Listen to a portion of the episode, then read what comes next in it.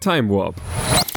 Eine ver äh, entwirrende Reise durch die Geschichte. Verfeinert mit Bier und Snacks.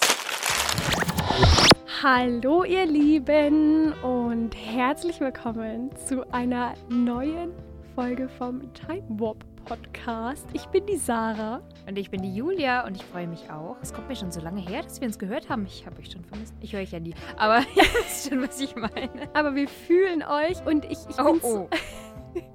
Ich bin so happy irgendwie, weil man merkt so langsam, dass es einfach Frühling wird und ich finde, das ist nochmal so eine ganz andere Stimmung und jetzt ist auch so ein bisschen die Spannung im Podcast raus, dass wir so sonnig gute Laune verbreiten müssen, Ja, jetzt weil das Wetter ist auch noch da jetzt. Es ist endlich Breakout, hoffentlich. Also, äh, bestimmt schneit es nochmal an Ostern, so wie immer. Aber darüber sehen wir hinweg. Aber das sind so Einzelereignisse dann. Aber das Wetter wird wieder besser. Das heißt, wir können uns jetzt mal voll auf die Standard-gute Laune fokussieren und nicht auf die Gut-Wetter-gute Laune. Wobei Gut-Wetter-gute Laune ist auch immer schön. Unser Bier ist ein, oh, vielleicht so ein Sommerbier. Ja, ist es das? Es ist Es im ist- Winter abgelaufen, hast du mir erzählt. Ähm, Ich ja, habe ein bisschen Angst. Man muss dazu sagen, das ist jetzt, uff, das ist, kommt aus dem Nachbarort, also einfach nur die Brücke rüber. Es ist so ein Das ist. Kleinstbrauerei-Bier. Das mit den Kästen ist auch so. Also das ist richtig, ja, ich würde mal sagen Kastenhandel. Also Kästen von der Brauerei sind einfach so viel wert, weil du kriegst halt einfach nicht so einen Kasten. Du gehst da hin und sagst, hallo Elisabeth, ich bräuchte einen Kasten Bier. Ja, nee, wenn die dich kennen, kriegst du schon mal gar keinen. Und selbst wenn sie dich kennen, dann musst Oh du Gott. richtig gut mit der So sein. was das heißt, Edles hast du heute für mich. ja, was heißt edel? Das ist, finde ich, eher was Dörfliches. Aber es ist auch... Ach so, Äh, naja, aber ist ja schon, also, wenn man nicht so Rar. leicht rankommt, ein würde ich sagen, eher rar. Deswegen wird da auch ja sehr gehandelt mit den Kästen und es ist immer ganz wichtig zu wissen, wo der eigene Kasten steht, ähm, ist generell wichtig. äh, damit er auf jeden Fall nicht abhanden kommt. Ähm, ich gebe es jetzt gleich mal rüber. Es ist nämlich Witzgalbier. Ich finde das übrigens super, dass du gesagt hast, da muss man über die Brücke. Das passt doch zum April. Das ist ein Brückenbier. Wir schlagen damit jetzt die Brücke zum Sommer. Oh ja, das ist wirklich wunderbar. Das stimmt. Ich habe mir sagen lassen, dass das Bier eigentlich nur dann schmeckt, wenn es schon ein bisschen abgelaufen ist. Also wenn es ein bisschen übers Mindesthaltbarkeitsdatum drüber ist, weil das so Das- durchzieht. Das ist auch eine geile Theorie. Ich selber kenne es natürlich, muss ich jetzt dazu sagen. Es ist ein Standardbier. Also ich glaube, dein Greif wird es nicht toppen, aber ich finde einfach, es geht hier auch um die Story hinter dem Bier. Vollbier, Witzgalbier, Schlammersdorfer Brau, Bräuhaus. Wir, Adam Friedrich, Bischof zu Bamberg und Würzburg, erteilen Brauschank und Schildgerechtigkeit. Zum Mhm. 19. Oktober 1761. Mhm. Ui. Ja, das ist Alkoholgehalt normal. 4,7. Standard, genau. Warum steht da JLS drauf, TLS? Das haben wir jetzt auch gerade gefragt. Ist das der, der Typ? Ich habe keine Ahnung. Ist auf jeden Fall da wieder steht so auch ein eine andere, eine andere Jahreszahl drauf, als, in, als das Jahr, in der Brau-, Schank- und Schildgerechtigkeit erteilt wurde. Ja, Tatsache, ist ein bisschen später, ne? 1811. Ja, das muss einfach ein bisschen ablaufen. Ja, es ist halt so, ich finde, es ist so ein richtig klassisches Dorfbier-Etikett. Mhm, Die ja, brauchen sich nicht viel Mühe machen, das ist einfach. Genau, ein paar so Ähm, Ehren hin. Wie das, wie heißt es, das, das Rezer, was Das wir von dir das Rätsel. letzte Mal hatten? Ja gut, das hatte ja gar nichts, gell? Das Und, ähm, das ist schön, dass dir das in Erinnerung geblieben ist. Das freut mich. und, und was ich noch dazu sagen möchte, du kannst auch gerne schon mal aufmachen. äh, nee, Ähm, ich habe Verletzung. Bitte, ach so. bitte öffne du mal. Ähm, Ich habe nochmal nachgeguckt, um irgend so einen Fakt noch zu droppen zu der Brauerei oder irgendwas. Und dann habe ich gefunden, dass das Haus, also es ist auch so ein, es ist keine Gastwirtschaft, das ist eigentlich eine, nur eine Schankwirtschaft. Also du kriegst eigentlich nichts zum Essen, aber du kannst halt da Bier trinken. Und dass dieses Haus, dieses Gebäude denkmalgeschützt ist, weil es aus dem 18. oder 19. Jahrhundert ist. Also haben wir hier Rentiert auch. sich das oder? Also es ist ein schönes Haus. Es ist halt ein Standardhaus. Es sind ja so zig viele Häuser denkmalgeschützt, weil sie Mhm. aus dem 18. und 19. Jahrhundert sind. Aber ja, Ja, ist halt ein ist Haus. auch ein bisschen inflationär. Das ist aber schon irgendwie. irgendwie so ein bisschen idyllisch. Da steht so ein Kastanienbaum daneben, dann ist da so, dann kommt so das Gebäude, dann kommt diese richtig bedepperte Einfahrt, wo du in diesen Hof reinkommst, wo dann die Leute quasi reinfahren mit dem Auto, da passt vielleicht ein, zwei Autos rein, um ihre Kästen Bier abzuholen. Aber die ist direkt in der Kurve und das heißt, wenn du halt da von der anderen Straße kommst und dann auf die Hauptstraße kommen willst und abbiegen möchtest, du musst eigentlich immer so aufpassen, dass da nicht ein Auto rauskommt geschossen kommen. Manchmal stehen die auch mitten in der Kurve, wo ich mir denke, ey, das sind wieder die Nürnberger mit ihren SUVs oder so, wo ich mir denke, wo haben die eigentlich so einen Kasten her? Das geht ja eigentlich gar nicht. Die sind Nee, doch so rar. das geht eigentlich gar nicht. Nee, Komm jetzt, ich will jetzt das trinken. Ich will mich jetzt über keine SUV-Fahrenden aufregen. Ja, das soll ich jetzt natürlich nicht auf das Bier abfärben. Also einmal, Es schäumt schon, schäumt schon noch. schäumt nicht über. Ist im Januar abgelaufen, ne? Ja. Ja, meins schäumt. Deins schäumt, geh Na, da guck, da guck an. Ja, es wurde ja auch ein bisschen auf mich hergeschüttelt. Ich Mm, das riecht gut. Riecht nicht Ja, schlecht. wahrscheinlich haben wir die perfekte Durchziehzeit. Bestimmt. Oh, Prost. Prost. Oh Gott, da werden Erinnerungen wach, wenn ich das jetzt trinke. Der klassische Prüsteffekt. Mm, Ah, das ist mm, noch super genießbar. Wunderbar. Mm. Das ist lecker. Ja, genau so schmeckt das. Genau gut durchgezogen. Was, was sind deine Erinnerungen am Prösteffekt? Naja, das ist halt, wo gibt's das? Bei uns am Johannesfeuer gibt's das immer. Oh.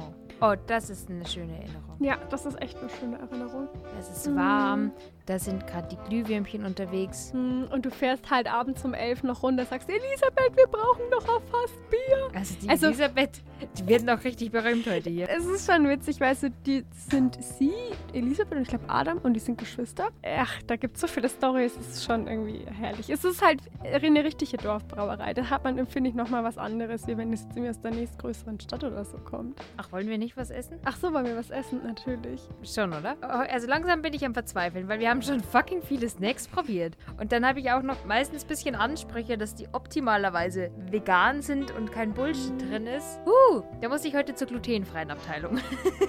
Oh, Deshalb äh, wurde es jetzt etwas teurer, aber ich hoffe, ich habe was gefunden, was wir so noch nicht haben. Ich bin habe gespannt. Zwiebelcracker. ah, von Alnavit. Ja, klar. Ähm, Marke kennt man. Genau, das, das, die sind angeblich mit Schnittlauch. Mhm. Und, ja, also Zwiebel, es ist nur Zwiebelpulver drin, keine echten Zwiebeln. Äh, genau, und die, mit denen war ich heute zufrieden. Es ist so Gebäck quasi. Schon. Mit Cracker. Zwiebeln. Ah ja, mhm. Ich habe zurzeit irgendwie so ein Cracker-Bedürfnis. Die haben mir in letzter Zeit oft um 5 Uhr morgens irgendwie das Leben gerettet. also noch so ein Cracker irgendwie im, im Rucksack. Ich finde tatsächlich, die Alnavit, die haben ein ziemlich krasses Corporate Design, weil ich finde denen ihre Sachen, die, die erkennt man irgendwie immer. Das stimmt, aber ich habe, glaube ich, noch nie was von denen gegessen. Doch, ich hatte einmal so Gott, das einen... gesund aus. Uiuiui. Oh Gott, was war das? Ein Guarana-Koffein-Getränk oder irgendwie so? Die haben Getränke auch? Ja, das war, also, kennst du diese Korbach, diese Papp? Ja. Ja, das ist auch mega gut. Und in so einem Ding war das halt auch drin, das war was mit Beere oder so. Ich weiß auch gar nicht mehr, woher ich das hab. Ich finde das auch nirgends mehr. Aber das war auch gut. Und ich finde, das erkennt man einfach. So, jetzt schauen wir mal, was man hier so erkennt. Also, es sind einfach so. Es sieht sehr gesund aus. Sieht Es sehr schaut kernig einfach- aus. es Es sind sind, einfach- auch hauptsächlich Kerne und Samen und halt äh, Gewürze. Also Schnittlauch und Sonnenblumen. Leinsamen. Mm.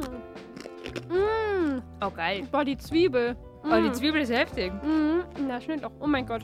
Mm. Mm. Ich bin positiv überrascht. Ja, voll. Also, ob sie ihr, ihr Geld wert sind, weiß ich nicht, aber Hm. glutenfreie Sachen sind überteuert, weil Leute, die sich so ernähren müssen, müssen das halt kaufen. Ich kaufe das ja nicht jedes Mal. Ich dachte mir letztes Mal, Mm. ich glaube, ich mache mal wieder selber was. Und vielleicht habe ich nächstes Mal die Muse. Mal gucken. Oh mein Gott. Die sind richtig gut. Oh, du machst mich voll glücklich gerade. Oh, das freut mich voll.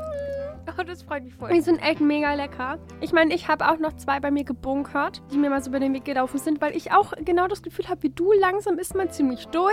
Ja. Man, man hat auch so Ansprüche. Also ich könnte jetzt nicht einfach in Discounter gehen mit was mitnehmen, außer ich entdecke was wirklich Cooles. Und dann schaut man natürlich auf die Zutatenliste. Und deswegen, immer wenn ich was sehe, nehme ich das gleich mit, damit ich das hab. Weil wir, du weißt nicht, wann du da eine. Fan-Mail? Könnt ihr uns mal was schreiben, was wir noch nicht probiert haben? Oder was wir selber machen? Wisst ihr was? Schreibt uns nicht, sondern schickt es uns einfach an den Studentenfunk. Boah, das wäre so ah ja, süß. das ist eine gute Idee. Das ist eine gute Idee. Und ich hoffe, du machst mich jetzt glücklich mit dem ersten Fakt im April. Ich hoffe doch. Es ist ein Fakt über etwas, worüber wir schon mal einen Fakt hatten tatsächlich. Aber nicht den gleichen, das habe ich nachgeguckt. Es ist ziemlich spannend, weil ich habe auch was für dich dabei. Das darfst du dir dann gleich angucken, nämlich. Oh. Und zwar, wir starten gleich durch am 1. April 1995. Und zwar nimmt er das Hubble-Weltraumteleskop, das kennen wir Das schon. kennen wir, ja. Ja, das kennen wir. Ja, ein bestimmtes Bild auf, ein ganz besonderes Bild. Es hält den Moment einer Sternengeburt bildlich fest. Und dieses Bild zeige ich dir jetzt mal. Du darfst das mal beschreiben, weil das ist Mhm. ein krasses Bild. Was? Also, meine, meine erste Intuition ist, das ist gemalt. Mhm. Das sieht total spacig aus. Ja, gut, das ist im Space. Wow, Julia, super. Das sieht, also es sind drei so, sieht aus wie drei so Säulen, die irgendwie emporragen. Ich glaube, dass, also oben ist immer der, der Körper und unten ist aber nur so eine Wolke, die die noch nachziehen. Sieht aus wie eine, so eine riesige, dichte Staubwolke. Und dahinter sind so kleine lila Sterne und auf der Spitze dieser Säulen, die diese Wolke nachziehen, leuchtet es ganz krass. Wie soll man das denn beschreiben? Das ist voll crazy. Und was sind so die Farben? Ist das so dunkel also der, oder? der Hintergrund ist genau, also dunkel, beziehungsweise diese Säulen sind beige, gelb, orange und oben Mhm. ist eben so blau und gelb, dann das gelbe Licht an diesen Säulen. Sind auch sehr, also die mittlere ist sehr rötlich, das sind die, die linke Säule ist die größte, dann kommt eine mittlere und eine, eine kleine. Wa- Was ist das? Sind das die, die Körper, also die Asteroiden, also diese Sternkörper und wie, was? Das ist ja völlig crazy. Ja, also Geburt, das die Nachgeburt, kommt damit raus. Aus der Gebärmutter. Du, du hast es aber schon schön beschrieben. Das ist schwierig zu beschreiben, oder? Jein, aber ich finde, du hast schon ein paar treffende Punkte genannt. Und zwar heißt die, oder nennt man das auch eben die Säulen der Schöpfung. Und zwar, weil es eben so Ah, säulenartig ausschaut. Also, und weil man eben diesen Moment dieser Sternengeburt festhält. Deswegen eben die Schöpfung. Wobei ich finde, dass man es auch ein bisschen transzendal denken kann. so, glaube- es ist so schön, dass Mhm. es irgendwas Schöpferisches in sich haben muss. Das ist wunderschön. Ähm, ich glaube, wenn ich das sehen würde. Oh, krass. Und du hast es schon, es sind riesige Gaswolken. Ich dachte mir am Anfang so, soll ich dich raten lassen, wie groß die sind, aber da kommt man nicht rauf. Also die größte Staubwolke, also die man da sieht, die ist mehr als tausendmal so lang wie unser Sonnensystem. Was? Das ist Ich hätte so jetzt gesagt ein paar Kilometer. und die ist von dem einen Ende zum anderen Ende, braucht das Licht satte sieben Jahre. Also diese Relation, das ist auf dem Bild schaut das so normal aus, aber eigentlich ist das riesig, riesig. Ich meine, wenn man sich mal vorstellt, wie das alles, das ist ja Bäm. Und das Ganze nennt sich interstellare Materie, um hier mal so ein bisschen zu fachsimpeln. Und ja, diese Säulen der Schöpfung, nenne ich jetzt mal, diese Gaswolken, die entstehen dadurch, oder was man da sieht, ist, dass diese Materie eben in sich kollabiert unter der eigenen Schwerkraft, die sich gegenseitig anzieht, sich dann so lange verdichtet, bis in ihr eben neue Sterne gebildet werden, die dann quasi sozusagen Protosterne heißen. Und ich finde, das ist wunderschön einfach. Das ist wunderschön. Das ist quasi Sternensex. Ja, Nein, das Ergebnis davon. Das Ergebnis eher davon, ja genau. Und spannend auch darin ist, dass das Bild, was Julia gerade eben beschrieben hat, nicht jetzt ein Bild eben von April 2022 ist, gut, es wurde später aufgenommen, oder von April 1995 ist, sondern es ist ein Blick weit, weit, weit in die Vergangenheit. Und man vermutet auch, dass es diese Formation, sage ich jetzt mal, dass es die gar nicht mehr gibt, sondern dass die schon zerstört wurde durch ja, ich weiß nicht, irgendwelche Druckwellen oder dass das schon verweht worden ist. Und man kann eigentlich erst in ungefähr 1000 Jahren sagen, ob es das überhaupt noch gibt oder nicht, weil ja das Licht auch so lange braucht, um zu uns herzukommen. Das ist, also ich finde diese Relationen und das ist einfach so unfassbar, weil das so groß und so weit ist, aber auch so unfassbar schön irgendwie. Es ist wunderschön. Es ist wirklich wunderschön und das finde ich auch das Faszinierendste, wenn man in den Sternenhimmel schaut, dass, dass Mhm. man ja tausende, Millionen Jahre in die Vergangenheit schaut teilweise. Also das, du siehst was, was es vielleicht schon längst nicht mehr gibt. Das ist völlig crazy. Ja, das ist wirklich total spannend. Und was du schon gesagt hast, diese Farbe, das Grüne, was man sieht, das ist der Wasserstoff. Das Rote ist Schwefel und das Blaue ist Sauerstoff. Ähm, aber wenn ich das richtig verstanden habe, ist das so, dass die haben nicht tatsächlich diese Farbe, sondern das entsteht erst dadurch irgendwie, dass man davon halt ein Foto macht. Ihr könnt das gerne mal im Internet nachschauen. Das ist wirklich ein wunderschönes Bild. Ich würde fast sagen, ich würde mir das ins Wohnzimmer hängen. Mhm. Wirklich, ich finde, das ist, das ist mega. Und es ist halt eben, ja, einfach total das krasse Ereignis, dass halt es eben auch festgehalten werden konnte. Wo, wo, wo liegt das überhaupt? Ja, genau, natürlich, es liegt ungefähr 7000 Lichtjahre entfernt von uns, im sogenannten Adlernebel. Der hat mir tatsächlich was gesagt. Okay, mir nicht. Keine Ahnung. Auf jeden Fall, ähm, ja, es gibt eben dann verschiedene Nebel und lauter Sachen und so. Also auch ganz spannend mal zu sehen, was eigentlich außerhalb unseres Sonnensystems, außerhalb unserer Galaxie eigentlich noch so passiert und dass man das so so, so sehen wirklich kann. Das ist ein wunderschönes Bild. Hört euch das wirklich an. Das ist so hübsch. Also ich habe jetzt Julia tatsächlich das Bild von ähm, Wikipedia gezeigt. Das geht Farben. eigentlich auch so gut. Es ist so, dass oben das rechte Eck, das ist schwarz. Das sind einfach nur, ähm, das war ein Fehler in der Aufnahme oder so. Von den insgesamt 32 Einzelaufnahmen, die mit insgesamt vier Kameras aufgenommen wurden. Und dadurch fügt sich dann dieses Bild zusammen. Aber was auch ganz witzig ist, was noch viel früher passiert ist, damit das überhaupt aufgenommen werden konnte, dieses Bild. Und das ist nämlich auch im April passiert. Und zwar am 24. April 1990 startet überhaupt das Hubble Weltraumteleskop in Florida und also begibt sich quasi da, auf die Reise. Sind da knapp fünf Jahre oben, als sie die Sternengeburt fotografieren.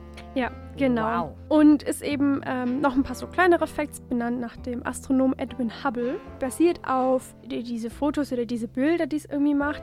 Ich meine, Fotos ist es ja eigentlich nicht, weil Fotografie ist eine andere Technik wahrscheinlich. Aber das ist dieses elektromagnetische Spektrum und eben im Infrarotbereich, das eben quasi sichtbar macht, vom Infrarotbereich über das sichtbare Licht bis zum ultravioletten Licht. Ganz spannend, das sagt uns auch was, aber ich glaube, den genauen Fakt hatten wir auch nicht. Am 25.12.2021, also noch gar nicht so lange her, startete das James Webb-Teleskop nämlich. Ah, ja. Das kennen wir nämlich auch. Und das ist quasi der wissenschaftliche Nachfolger von dem ähm, Hubble-Teleskop. Das Hubble-Teleskop ist der Nachfolger des Spitzer-Teleskops, das vor zwei Jahren abgeschalten wurde. Und jetzt vielleicht müssen wir um Hubble trauern. Man weiß es nicht. Also natürlich zeigt das Hubble-Weltraumteleskop schon so seine Alterserscheinungen. Und man merkt halt so ein bisschen was naja, da funktioniert nicht und keine Ahnung. Ist aber auf jeden Fall noch ein, ein Satz ähm, bereit. Und was ich ganz spannend fand, also das James Webb Teleskop ist noch mal ein bisschen präziser, genauer, mit einer besseren Technik ausgestattet, kann eigentlich auch genau das, was das Hubble kann und halt noch ein bisschen mehr. Und was ich aber ganz witzig eigentlich fand, was mir nicht so wirklich bewusst war, dass man diese Bilder, die da ja gemacht werden, nicht nur für die Forschung verwenden kann, sondern auch für die Populärkultur. Ja klar, wenn du sagst, du würdest dir das ins Wohnzimmer hängen. Nee, nicht ins Wohnzimmer hängen, sondern auf die Leinwand bringen. Und zwar ähm, sind nämlich, also eigentlich sind das ja Messergebnisse. Also das sind ja nicht wirklich im Sinne von Bilder, was man so versteht, ein Bild, was man sich in die Wand hängt oder so, sondern das sind jetzt Sachen, mit denen gearbeitet, mit denen geforscht werden. Aber oh, die dienen... Das ist bestimmt irgendwo auf einem Techno-Cover oben. Achso, nein, vielleicht auch. Also würde zumindest passen. Nee, es ist tatsächlich eines dieser Bilder, wurde als Hintergrundbild für zum Beispiel ähm, den Film Star Trek Raumschiff Voyager verwendet. Ah, ja klar. Das heißt, also halt quasi für das All. Das heißt, den Nebel, den man da sieht, das ist nicht irgendwie im Computer animiert und kreiert worden, sondern das ist einfach echt. Wow, crazy. Und das war noch bei ein paar anderen Filmen so, wo ich mir dachte so, also das ist schon nicht schlecht. Geil, ja. Das, das ist richtig cool. It's real space. Und da kann man dann ja richtig abgespaced was machen, weil wenn du sowas siehst, da weißt du schon, da bist du ziemlich weit weg. Ziemlich weit weg. Wollte auch der nächste Mann. Am 2.4.1928. Naja, also, es war jetzt nicht ganz so weit weg, aber so wie er unterwegs war, war es schon weit. Der Berliner Droschkenkutscher Gustav Hartmann, später auch der Eiserne Gustav genannt, beginnt nämlich aus Protest gegen den Niedergang seines Gewerbes eine aufsehenerregende Fahrt nach Paris. Also Droschken, Kutsche oder eine Droschke ist einfach so ein offenes Gefährt für bis zu fünf Personen. Also was man auch mhm. aus Filmen kennt, diese, diese Kutschen, womit die rumfahren. Diese Märchenkutschen nur ohne Dach quasi. Genau, die mhm. eben lange für lange mit Pferden gefahren wurden und dann gab es eben auch Kraftdroschken, also die halt mit Motor schon gefahren sind. Und im Endeffekt wird es auch so als der Vorläufer des ÖPNV gesehen weil es die halt zu, zu Mass gab. Einfach, es fahren heute, ja, die sind eher noch so Touri-Attraktionen. In Wien und Salzburg fahren noch welche. Mhm. Und ich, ich habe mir gedacht, das wäre so ein geiles Time Warp-Bild, wenn wir beide in so einer Droschke sitzen würden. Und, und in so irgendwie, macht das nicht immer Dr. Strange? Der kann doch immer so Kreise ziehen. Und wir würden ja. noch vor, so, so die Pferde sind schon halb in diesem Kreis drinnen und damit fahren wir dann in die Vergangenheit. Das super. Wobei, das ist ja nicht Vergangenheit, was Dr. Strange macht, sondern das ist ja der Raum, oder? Ist das auch Das passt doch Raumzeit? auch zu uns. Wir bräuchten beides. Wir bräuchten so ein Raum-Zeit-Kontinuum, das wir durchbrechen können. Und wir bräuchten einen guten Kutscher.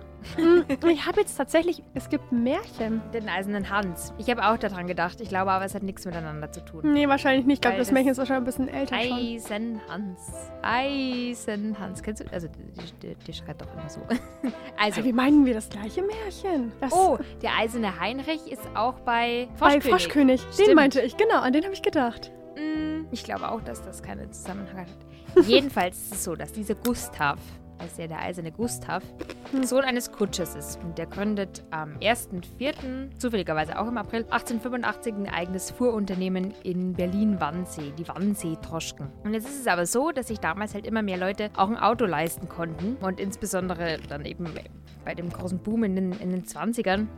Und er sieht halt das aus für, seine, für sein Droschkenunternehmen und startet dann mit dem 13-jährigen Fuchswallach Grasmus am Morgen und den Zeitungsreporter Hans-Hermann Theobold nach Paris. Er will nach Paris, weil er das eben als Protestaktion groß machen will äh, gegen die, die Motorisierung im Endeffekt und gegen die geht da dagegen, dass sich eben immer mehr Leute ein Auto kaufen. Und er war ungefähr zwei Monate lang unterwegs. Es waren so irgendwie, also es sind Mhm. auf jeden Fall mehr wie 1000 Kilometer. Und er kommt dann im Juni, Anfang Juni an. Und die Reise erregt echt internationales Aufsehen. Also das macht ihn total berühmt. Sogar so berühmt, dass zum Beispiel Hans Fallada einen Roman über ihn veröffentlichte, also über diese Story, die heißt äh, Der eiserne Gustav. Also er gibt ihm Mhm. eigentlich dann auch, glaube ich, diesen Namen. Es gibt eine siebenteilige Fernsehserie und Erich Kästner schreibt ein Gedicht über ihn. Darin sagt er unter anderem, obwohl er nicht Französisch kann, hat er sich mit Paris verständigt. Denn dort, wo das Verstehen endigt, fängt die Verständigung erst an. Finde ich ein schönes, Mhm. finde ich ein schönes Ja, äh, das ist spannend. Und als er zurückgekommen ist, ähm, also durch dieses große, große Aufsehen, ja, konnte er das eben auch machen, hat er eine Stiftung gegründet. Und zwar für die Hinterbliebenen von Taxifahrern, die bei der Ausübung ihres Berufes zu Tode gekommen sind. Spannend. Also Total Taxifahrer sind in dem Sinn ja auch dann die Damals Leute, die Kutschen die- auch genau, die ja, mhm, ja, ja. Und die gibt es immer noch heute. Ich habe nachgeguckt. Es gibt die Innung des Berliner Taxigewerbes e.V., basierend, oder die, die heißt irgendwie äh, halt Gustav Hartmann Stiftung oder so. Und man kann auch aktuell spenden und man kann auch online alles nachschauen, was die noch machen und so.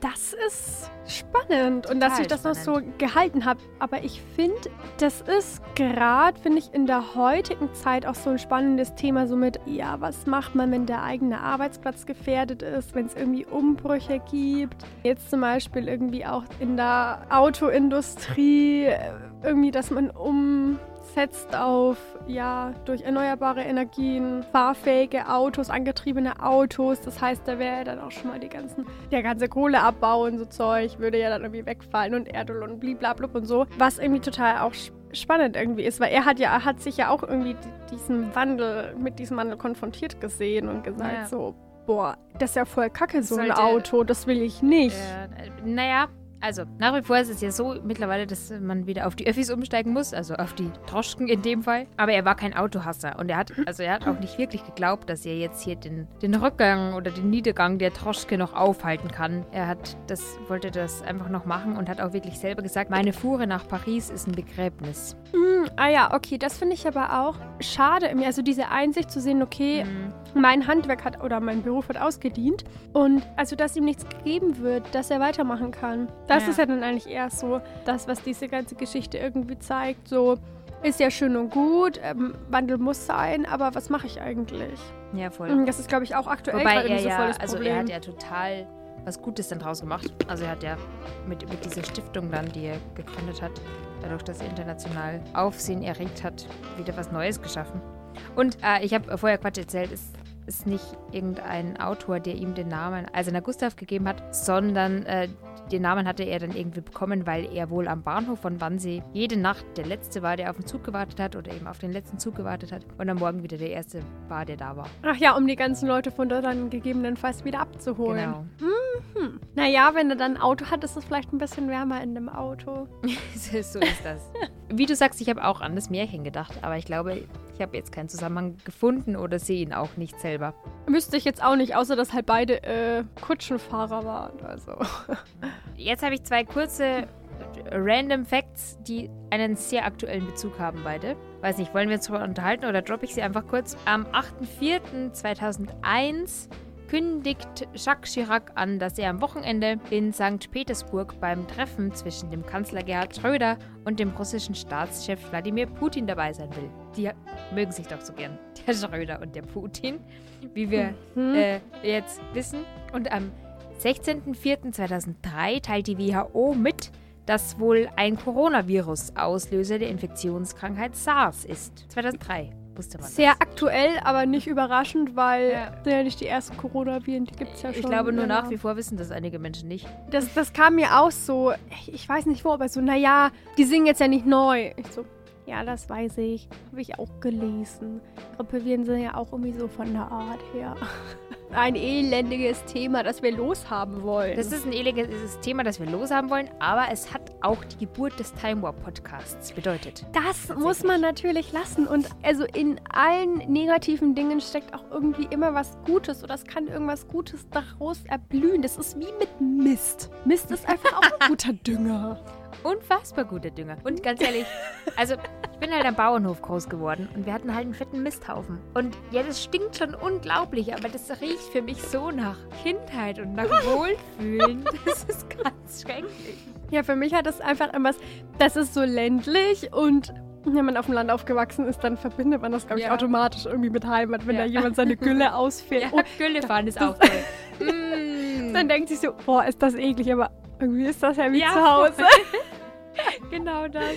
Wir machen jetzt auf jeden Fall nicht mit Gülle weiter. Nee, erzähl mal was Gescheites. Wobei, also so cool war das halt auch nicht. Man könnte es schon als Gülle bezeichnen, um ehrlich zu sein. Jetzt bin ich gespannt. Die Fakten, die ich gefunden habe, die haben tatsächlich alle irgendwie ein bisschen im April stattgefunden, was ich ziemlich witzig fand. Aber ich möchte mich beziehen auf den 18. April 1865. Und das war in der Zeit ein Dienstag. Die konstitutionelle Volkszeitschrift in Wien berichtet ja unter der Abteilung von Gerichtswesen über die Hexenverfolgung und die Hexenverbrennung im Deutschen Reich, die ja aber eigentlich schon ein Stückchen zurückliegt.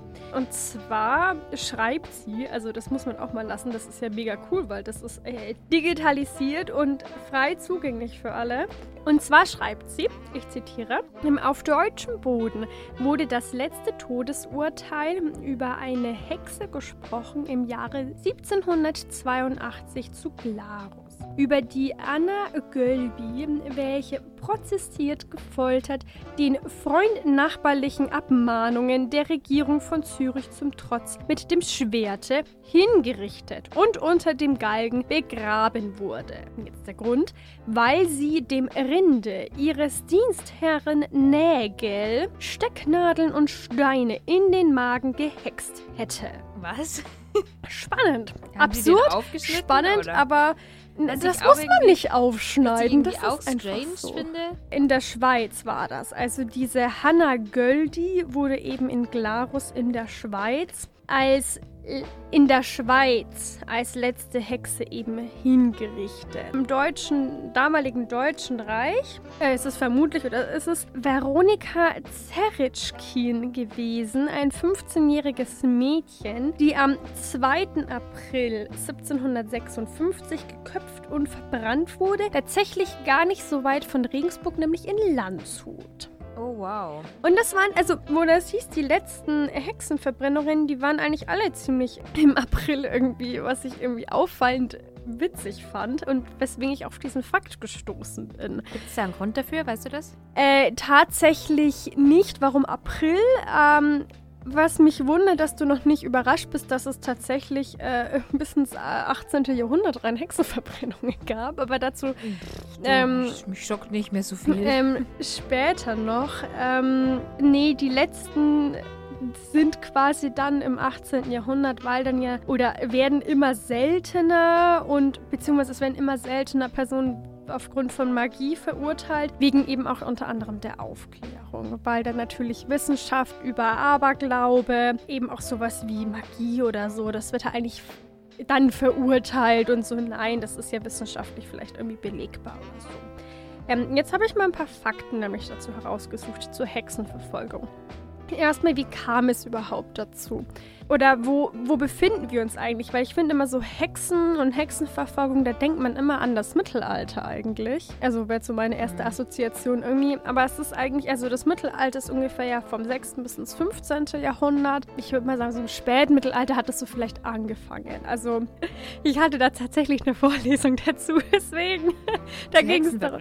Es ging um die frühe Neuzeit und eben in der frühen Neuzeit war das so markant, die Hexenverfolgung. Man hat halt irgendwie irgendwie versucht, einen Grund für irgendwas zu finden. Und dann musste das was Übernatürliches sein. Und Frauen waren ja eh verhöhnt in der Hinsicht, ja, dass sie was Schlechtes sind, ähm, dass irgendwie so dieses Fatale aus ihnen herauskommt. Ganz nach der Eva, die Adam ja, oder die, die Menschen ja verdammt, indem sie sie aus dem Paradies bringt, indem sie den Apfel isst. Ähm, oder den Apfel von der Schlange entgegennimmt. Ja, genau. Also darauf aufbauen natürlich auch, dass es tatsächlich vorwiegend Frauen getroffen hat, aber nicht nur. Also es waren ungefähr 80 Prozent der Opfer der Hexenverfolgung Frauen. Der Rest waren natürlich auch Männer und auch Kinder. Also mag man gar nicht denken, aber auch was, was hätten denn, was wirft man diesen Kindern vor? Haben die gern Pilze gesammelt oder Kräuter? Ja, zum Beispiel also so Kräuter, Kochen und Wissen so auch ein bisschen, aber vor allem irgendwie einfach Schadenszauber. Man hat irgendwie schlechtes Wetter gezaubert, man hat den Kühen irgendeine Krankheit gezaubert, man hat der Person eine Krankheit gezaubert oder irgendwie so. Ich meine, der Anteil an Kindern wird wahrscheinlich noch mal geringer gewesen sein, aber es war auch nicht ausgeschlossen. Nee, ich meine, die Veronika war ja auch, also 15 ist. Wobei die damals eigentlich als junge Frau ja gegolten hat. Ähm, muss man jetzt mal ein bisschen ja, so einordnen. Sie ist ja auch eine junge Frau, stimmt schon, aber. Ja, damals war das tatsächlich schon eine Frau. Also die hat vielleicht sogar ein Kind schon gehabt mit 15. Definiere Frau, da kommen wir jetzt zu weit weg. ja, weil was wir heute unter Frau verstehen, ist also nicht das, was sagt, damals eine Frau ist. Man ist erst mit 40 eine Frau. dann, weil dann sage ich, was, wieso, was ist man denn davor? Jung und suchend. das ist auch süß, aber ich weiß nicht. Naja, 40 war damals schon ja eine ziemliche Lebenserwartung. Wobei auch nicht mehr in der frühen Neuzeit ist man. Und auch Leute, die noch ein Stückchen älter geworden sind. Auf nee, jeden Fall. Das tut dir auch nichts zu sagen. Ähm, 1486, also quasi so gerade im Ausgang des Mittelalters, des Spätmittelalters, wird nämlich, ach, ich, ich finde den Namen so cool, von Henricus Institutoris also das, ja, das ist Lateinisch für äh, Heinrich Kramer. Der war Inquisitor und der war ein leidenschaftlicher Inquisitor, denn er hat den sogenannten Hexenhammer geschrieben, beziehungsweise den Maleus Maleficarum. Hurra! Gruselt, finde ich, einen schon, wenn man den Namen liest. Und da ist es einfach so ein richtig fettes Werk. Ja, wie man Hexen erkennt, äh, wie man sie dann auch entsprechend hinrichtet, wie man sie foltert, wie man sämtliche Sachen aus ihnen rausbekommt. Das ist so ein abartiges Werk einfach. Und hat quasi nochmal diese ganzen Hexeverfolgung, die es schon gab, einfach nochmal so eine Legitimation oder auch eine Anleitung gegeben, wie man das richtig machen soll. Also der war mega populär. Das war einfach heftig. Man hat das halt drin stand, wie man bei Hexen eben vorgehen sollte. Und die Leute haben mir daran geglaubt. Das ist ja das. Also man dachte ja wirklich, dass da irgendjemand, dass da irgendwelche Zauber oder keine Ahnung, was ja irgendwie, ja, dahinter stecken müssen, dass zum Beispiel irgendwelche Wetteranomalien stattfinden. Oder in einer kleinen Eiszeit, wo es so verdammt, ja, so ein Wettereinbruch war, dass es kalt war, Missernten und alles. Man konnte sich das ja nicht wissenschaftlich erklären, also hat man irgendwas anderes gesucht. Und wer, wenn nicht dann irgendwie ja, die Frauen natürlich, die sind ja so schwach, die sind nicht stark. Vor allem alleinstehende Frauen, die nicht an einen starken Mann gebunden sind, die verfallen natürlich den Teufel und den Dämonen und sind natürlich eher dafür, äh, zugänglich von Dämonen befallen zu werden. Und sobald man von einem Dämon befallen ist, dann kann man sie auch nicht mehr losbringen, sondern es ist dann eigentlich eine Erlösung, sie zu verbrennen. Ah, weil ich dachte mir jetzt am Anfang, was ist jetzt der Turn? Weil wenn die so schwach sind, wieso sollen sie so was Großes bewirken können? Weil man mit dem Teufel, Teufel, eben im Bunde ist und der Teufel gibt dann die Kraft dafür. Also wäre jetzt halt so, äh, zumindest am Anfang.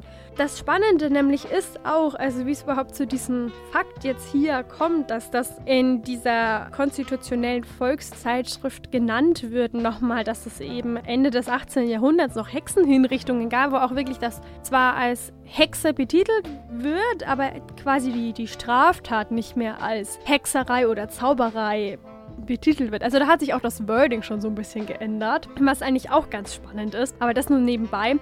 Und zwar hat das eigentlich um 1600 in West- und in Südeuropa abgenommen, dass man Hexen verfolgt hat und die verbrannt hat und sonst irgendwas. Aber in Mitteleuropa hat sich das einfach richtig stark gehalten. Also eigentlich genau hier bei uns im deutschsprachigen Raum und so. Und hatte dann seinen Höhepunkt sogar im Dreißigjährigen Krieg, also so 1618, 1648.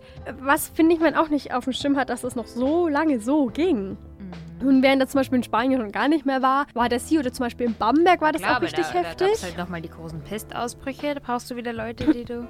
Das natürlich auch, also das ist natürlich auch durch solche Sachen bedingt. Und dann eben im Zuge der Aufklärung, wo man gesagt hat, so, hm, man hat die vielleicht wissenschaftlich irgendwelche Erkenntnisse dafür, die dagegen sprechen, ist das dann langsam abgeebbt und die letzten waren dann eben Ende des 18. Jahrhunderts. Und ähm, was ich noch ganz spannend fand, weil du vorhin sagtest, ach, die katholische Kirche, dass es teilweise auch seitens von Theologen ähm, ja Kritik daran irgendwie gab. Ähm, an, nicht an der Hexenverfolgung, aber einfach daran, also das waren Leute von der Uni Tübingen, aber das war natürlich auch nicht ganz am Anfang, ähm, wo das stattgefunden hat, sondern auch eher gegen Ende, dass sie gesagt haben, Gott ist so allmächtig, der würde Schadens- und solche Wetterzauber, die den Hexen ja angedichtet werden oder weswegen sie verurteilt werden, der würde das gar nicht zulassen, das würde, könnte es gar nicht geben wegen der Allmächtigkeit Gottes. Das muss einen anderen Grund haben, weil Gott ist so stark,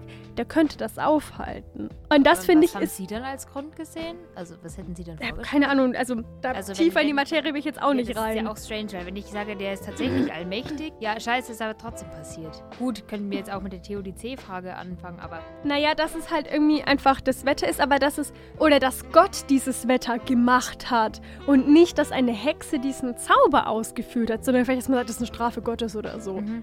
Hätte ich jetzt Ah, so interpretiert, so würde man das ja nicht der sagen. gute Gott sein. Also, ja, okay. ich meine, damals hatte man ja noch das von einem bösen, Mhm. richtenden Gott, ähm, die, die Auffassung.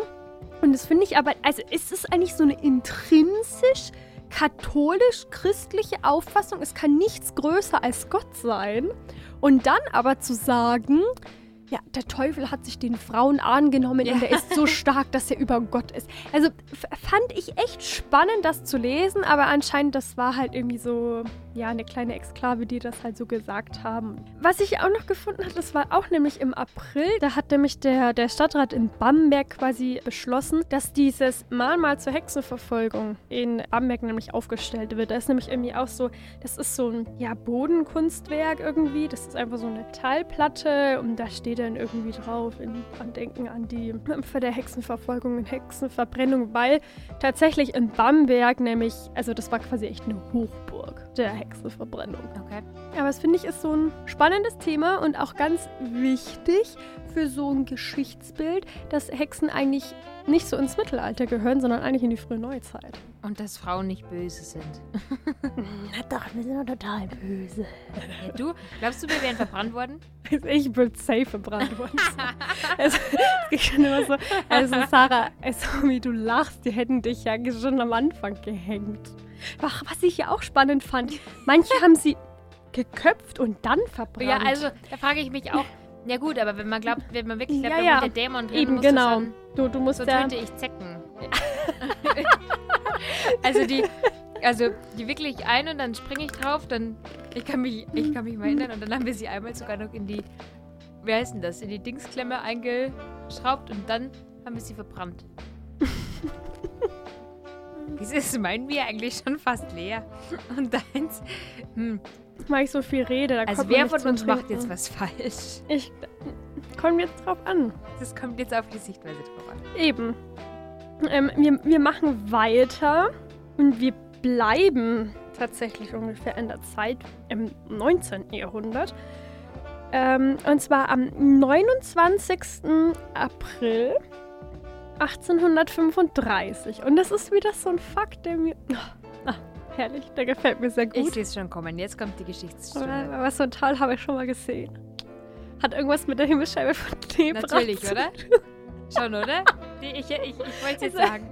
Nicht direkt. Ist es Lady Di oder die Himmelsscheibe von Nebra? Ist nicht direkt, aber es kommt aus der Zeit. Also äh, man nennt beide eigentlich immer im gleichen Atemzug. Ähm, das hatten wir aber noch gar nicht. Ähm, und zwar war das ein ganz besonderer Tag für einen eigentlich nicht so besonderen Mann, sag ich jetzt mal, was einfach ein Tagelöhner war. Nein, das soll jetzt nicht gemein sein, sondern er hatte keine große Stellung. Er war halt ein stinknormaler Bürger irgendwo, hat sein Leben gelebt, ähm, hat sein Geld verdient, indem er ein paar Acker gepflügt hat. Und zwar macht der Tagelöhner Jakob Geimer eine ziemlich erstaunliche, verwunderliche Entdeckung ähm, auf einem Feld von seinem Gutsherrn, für den er halt eben arbeitet. Ähm, und zwar in der Nähe von Schifferstadt. Das ist in ähm, Rheinland-Pfalz, so südwestlich von Mannheim. Da spielt sich das Ganze ab. Und er buddelt da oder was auch immer er eben in seinem täglichen Ackerwerk hier macht und gräbt da irgendwie so einen hutähnlichen Kegel aus der Erde. Hm, Und der ist golden und schaut eigentlich ziemlich schick aus und klingt nach Krone. Mm, Nee, ist kegelförmig, also Okay. schon äh, auch ziemlich hoch. Also ich kann ja mal so die Daten sagen, ungefähr so 30 Zentimeter hoch. Ähm, unten hat er so eine Krempe, die hat einen Durchschnitt von, von ungefähr 18 Zentimeter und ist ungefähr 350 Gramm schwer. Also schon ein Ding, was jetzt irgendwie man denkt, das ist hier nicht irgendwie so spontan mal jemandem runtergefallen. Und dann auch noch aus Gold und auch sehr mit Ornamenten verziert und Rahmen und Bänder. So schaut schon ziemlich edel aus. Und ich glaube, dem war damals nicht bewusst, was für ein krasses Teil der gefunden hat. Und man kann froh sein, dass das jetzt nicht irgendwie, dass er irgendwie voller Gier war und das zu Geld machen wollte, sondern dass das auch gleich an die Stadt ging in den darauffolgenden Tagen.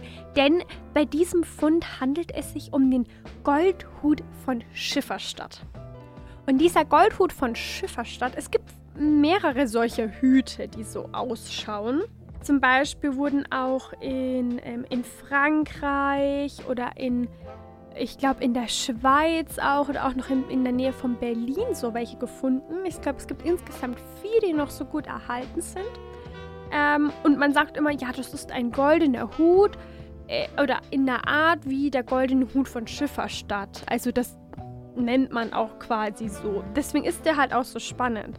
Ähm, und der, das Besondere an dem ist, dass der bis auf so eine kleine Abkerbung, die ihm abgebrochen ist, einem ziemlich vollständig ist und man deswegen halt auch ihn sehr gut für die Forschung verwenden kann.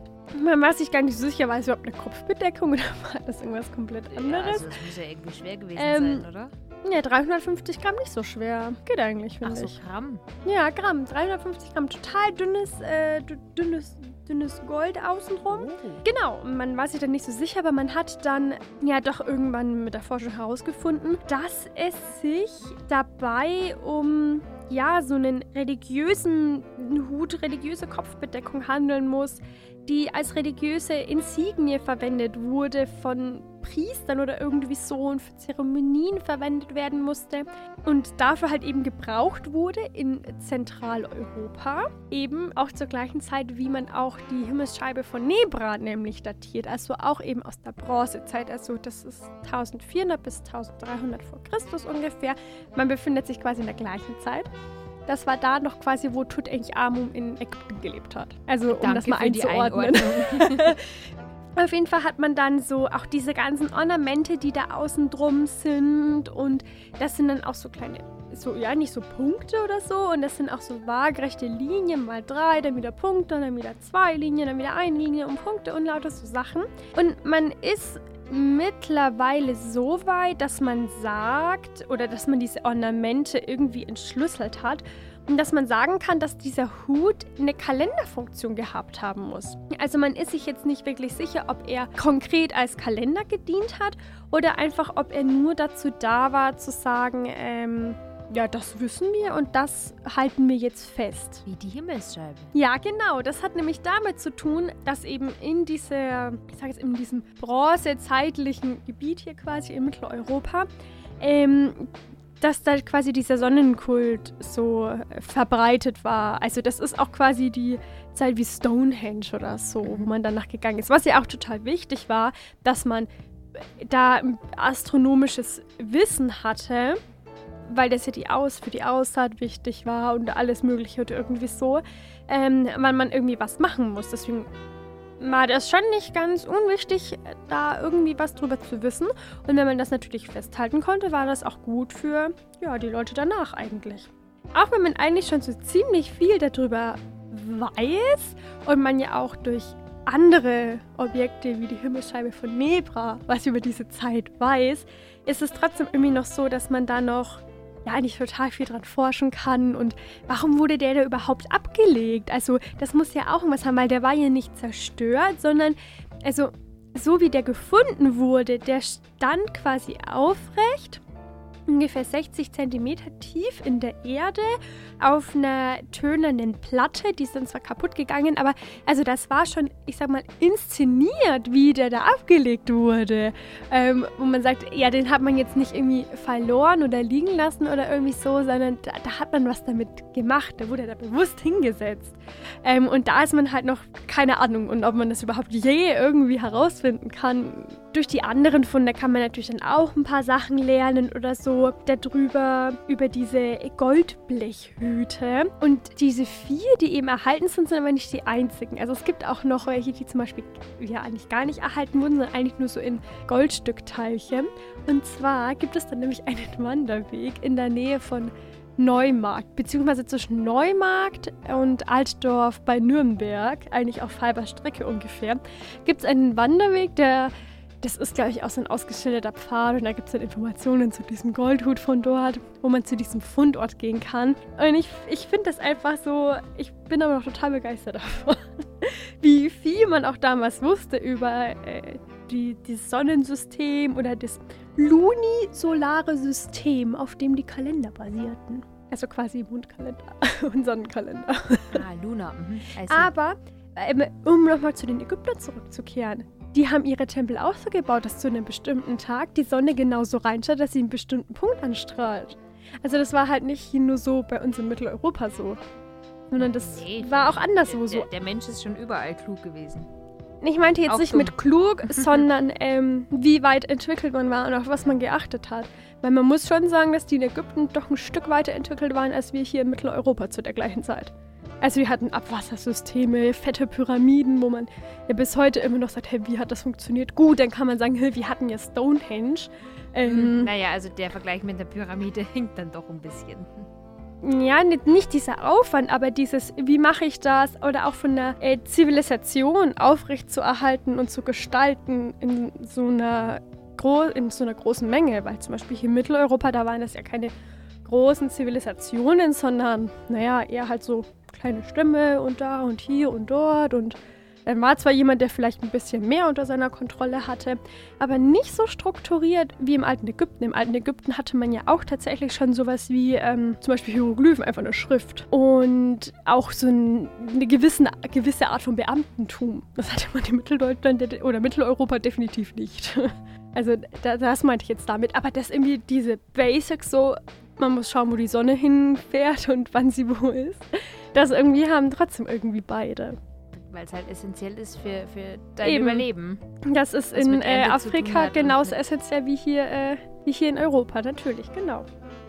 Also falls ihr mal eine schöne Wanderung machen wollt und in der Nähe von Neumarkt seid und was über Goldhüte wissen wollt, dann könnt ihr diese Wanderung ja machen.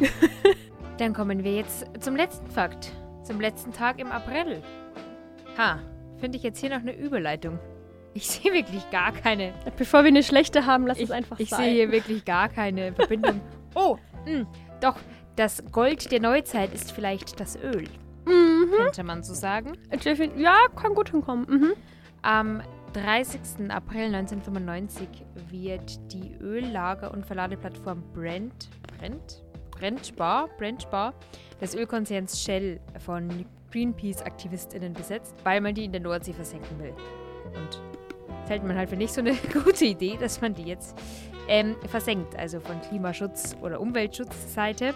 Diese Plattform, die Brennspar, ist äh, 190 oder liegt 190 Kilometer nordöstlich von den Shetlandinseln, also äh, Großbritannien im Atlantik und diente zwischen 1976 und 1991 als Zwischenlager für Rohöl Da haben eben auch immer wieder große Frachter dann angelegt eben und was abgeholt oder was abgegeben. Und die war auch ziemlich fett. Ähm, Mhm. Beziehungsweise ich glaube im Vergleich mit anderen ist das gar nicht so fett. Aber äh, also sie hat 14.500 Tonnen gewogen und das Kernstück war eben dieser Stahltank, wo ungefähr 50.000 Tonnen Öl drin gelagert werden konnten. Ja, und die sollte versenkt werden. Mit dem Öl. Nee, ohne Öl. Theoretisch ohne Öl äh, gehe ich später noch drauf ein, äh, Mhm. weil da gibt es dann doch ein bisschen Reste vielleicht drin. Warum soll das versenkt werden? Ja, die wurde überflüssig, weil es halt Pipelines dann gab und dann braucht, brauchtest du kein Zwischenlager Mhm. mehr für das Öl. Und sie soll dann in den Tiefseegraben westlich von Irland versenkt werden. Das, da hat mich wieder die menschliche Psyche äh, sehr fasziniert und beeindruckt, weil so, ja, was man nicht mehr sieht, ist halt kein Problem mehr, gell? Hm, wenn voll. du die ja. Tiefsee versenkst. Ja, easy going. Die Besetzung durch ähm, KlimaaktivistInnen sollte dann eigentlich als Präzedenzfall auch für, für weitere ausgediente Plattformen dienen, denn solche gab es ja dann mehr. Also Mhm. dadurch, dass man immer mehr Pipelines gebaut hat, gab es eben immer mehr Plattformen, die quasi überfällig wurden. wurden. Vor allem eben in der Nord- und Ostsee sollte das halt ähm, als Präzedenzfall dienen. Und die Forderung war eben, dass man diesen Industrieschrott an Land recycelt. Und Greenpeace bemängelt außerdem, das wird auch von Shell, glaube ich, später bestätigt, ähm, Ölrückstände. Es sind circa 100 Tonnen giftige Ölrückstände noch da drin, mitsamt denen Boah. das Ganze eben versenkt werden soll. Das hat total große mediale Aufmerksamkeit erlangt und die Shell-Umsätze an den deutschen Tankstellen sind bis, um bis zu 50 Prozent gesunken. Also total viele Leute, die das halt mitgekriegt haben, haben dann, haben dann nicht mehr getankt. Und 50 Prozent, also es, ja, da muss halt reagiert Mhm. werden. Shell lenkt auch ein.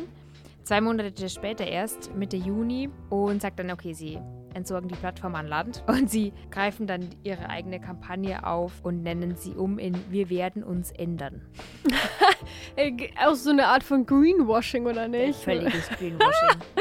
Krass. es ist ja auch so, dass diese äh, Lüge oder dieser Glaube, als Einzelperson sei man schuld am Klimawandel Mhm. oder umgekehrt auch als Einzelperson könnte man dem entgegenwirken, geht ja eigentlich auf Öl- und Gaskonzerne zurück, die da irgendwie mal äh, diese, diese Kampagnen gestartet haben. Was mich aber irgendwie interessieren würde, konnte man es überhaupt auch so gut recyceln? Das habe ich mich auch gefragt. Und jetzt pass auf, jetzt kommt nämlich der, jetzt, jetzt kommt das richtig Spannende. Jetzt bin ich natürlich kein, keine Expertin.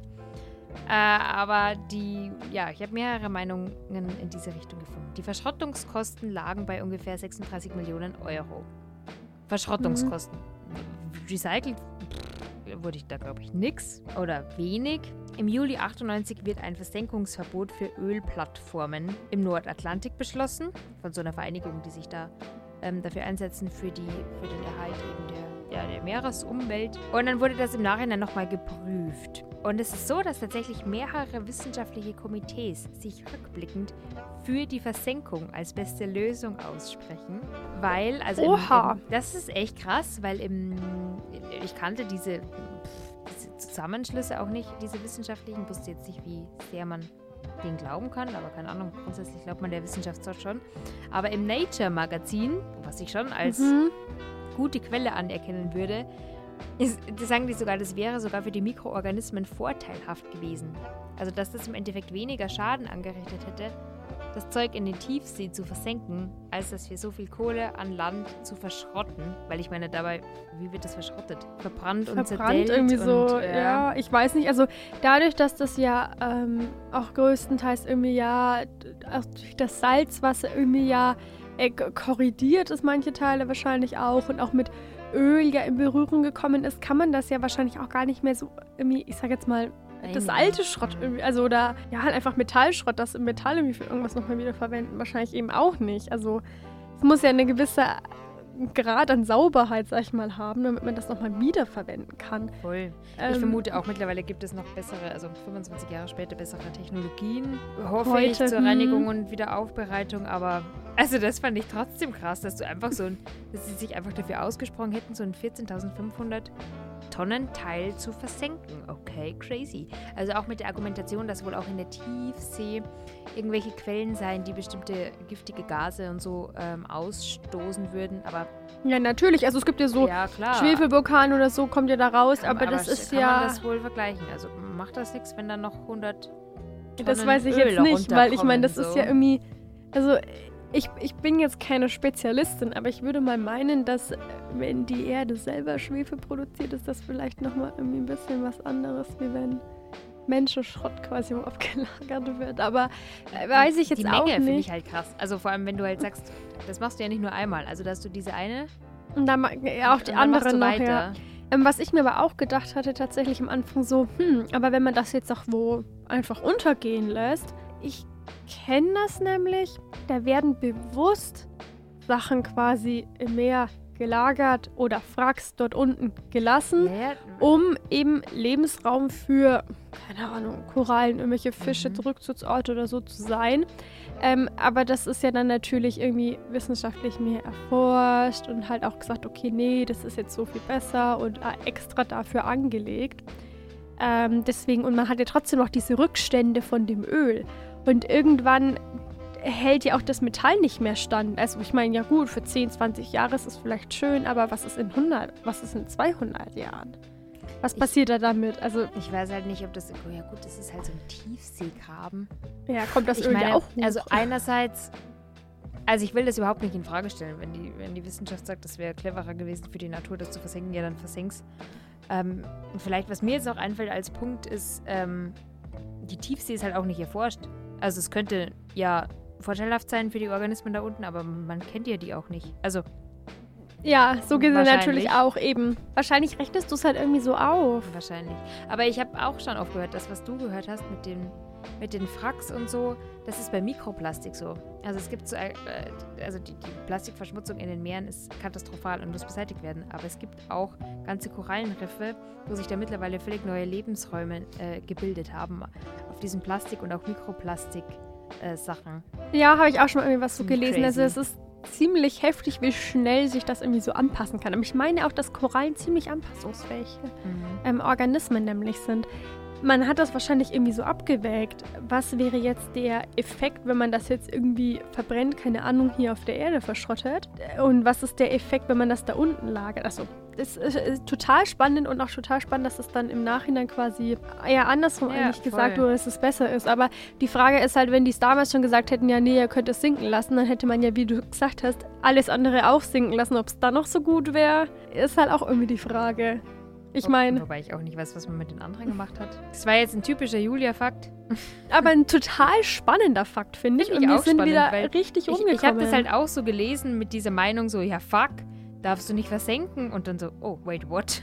Aber das war ja auch ein bisschen später dann nochmal. Also vielleicht hatte man dann, Mm, ja, weiß ich ja, nicht, irgendwie zwei, andere Erkenntnisse oder keine Ahnung oder andere Vergleichswerte, weiß der Geier was.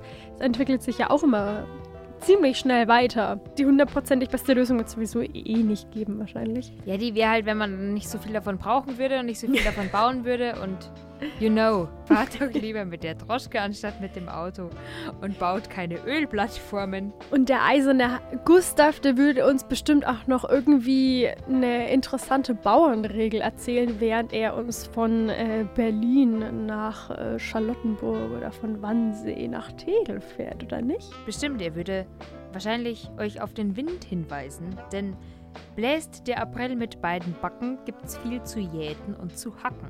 Da muss man dann, ja, das macht aber doch voll Sinn. Da Das wächst, macht, Da wächst das Unkraut wie verrückt. ja, weil durch den Wind die ganzen Samen verstreut werden. Das ist mal eine Bauernregel. Da Die leuchtet Da ist mal was sofort dahinter. ein.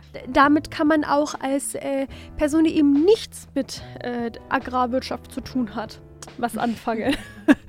Und ich hoffe, ihr konntet heute auch ganz viel mit unseren ausgiebigen Fakten anfangen. Ja, vor allem du hast sehr, sehr intensiv recherchiert zur Sternengeburt. So. Also ich war, ich war aber auch schon begeistert von allen Fakten. Ich war schon am Anfang begeistert durch dein Bild. Ich hatte auch Zeit im? Zug auf jeden Fall, muss man sagen. Du, aber wenn, äh, mit der Deutschen Bahn fangen wir heute nicht mehr an, sonst ist hier Schicht im Schacht. Und wir wollen ja keine schlechte Laune verbreiten, sondern euch ähm, mit einer wunderbaren, guten, gelaunten Stimmung hier aus dem Podcast Podcast geleiten und euch Vorfreude auf das nächste Mal bereiten. So ist es, dann ist ja schon Mai. Uh, Oh, wow. Dann ist schon Dann richtig ist das Semester sonnig. schon wieder losgegangen und jetzt erstmal noch einen äh, schönen April. Ich hoffe für uns alle, dass es nicht mehr schneit. Wenn ihr Schneefans seid, sorry, aber nein, einfach nein. Und ich kann euch mit einem kleinen Spoiler entlassen, denn das Bier der nächsten Folge, das ist verwebt mit einem Fakt der nächsten Folge.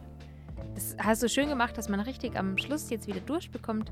Macht euch noch ein Bier auf. Das werden wir jetzt dann auch machen vielleicht. Habt noch einen schönen Monat. Bis zum nächsten Mal. Ciao.